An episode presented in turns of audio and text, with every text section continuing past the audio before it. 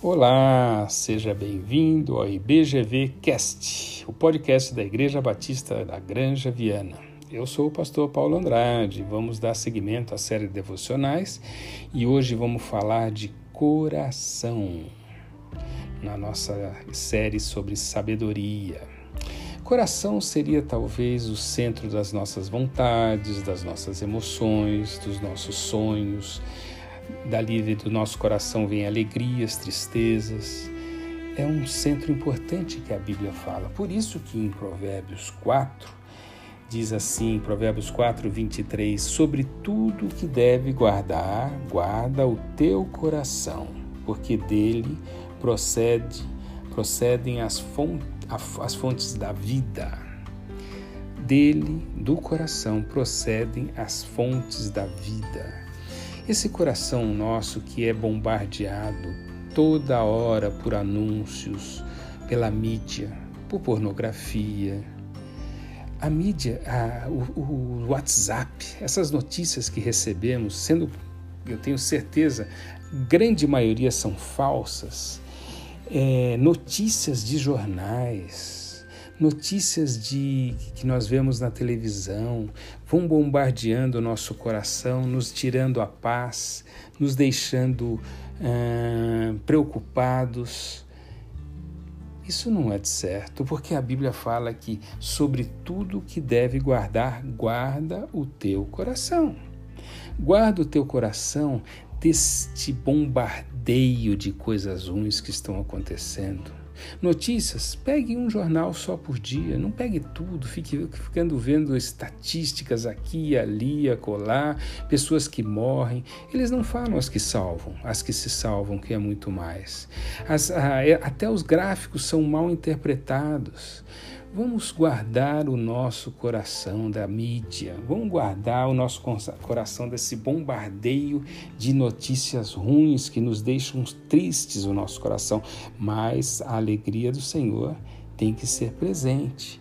Então, vamos seguir o que, uh, que é falado nos provérbios, que Salomão nos aconselha nesse provérbio.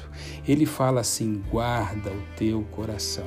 Vamos guardar, é por uma guarda, por um, uma, um soldado na frente para filtrar o que o nosso coração vai receber não deixar receber lixo.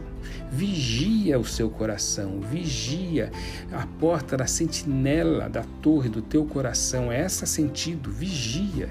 Não deixe entrar coisas ruins no seu coração. Seja sábio para o que vai entrar no seu coração.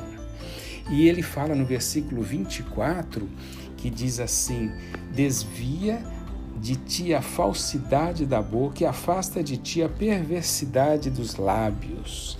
Desvia, dar as costas, não deixa vir as coisas ruins, pensamentos ruins, pessoas que só falam coisas ruins. Tira isso. Ele fala dos nossos olhos também no versículo 25. Os teus olhos olhem, olhem direto, direito aí as tuas pálpebras diretamente diante de ti, os nossos olhos que vão levar para onde nós vamos. Vamos pensar e guardar o nosso coração, guardar de coisas ruins, de que, das coisas que nos deixam tristes. Vamos pensar nas coisas do Senhor, pensar que Deus é bom, que Deus é soberano, que Deus nos ama, que nada, nenhum vírus, nenhum ministro, nenhum governo, nada Todas as coisas foram colocadas por Deus e Ele é Senhor de todas. Por que, que eu vou me preocupar com isso? Quando tudo isso é, são apenas coadjuvantes de um cenário que Deus é o diretor. Deus é o escritor da peça, Deus é o escritor de toda essa, essa peça que nós vivemos e Deus é o diretor dessa peça que nós vivemos. Não é para nós preocuparmos com o cenário. Esse cenário tem coisas que a gente não imagina imagina, tem, tem lances que nós não podemos nem pensar, mas a resposta séria e certa vem do Senhor. Então, sobre tudo que deves guardar, que devemos guardar, vamos guardar o nosso coração. Guardar, por sentinela, desviar, como diz o versículo 24, nos 25, os nossos olhos, vamos colocar os nossos olhos no lugar certo para que a paz de Deus, que excede todo entendimento, possa guardar os nossos corações e nossas mentes. Vamos nos aproximar do Senhor e vigiar o que vai entrar no nosso coração. Tá bom? Vamos orar. Nosso Deus e Pai, ajuda-nos a guardar os nossos corações. Que o nosso coração seja somente devoção a Ti.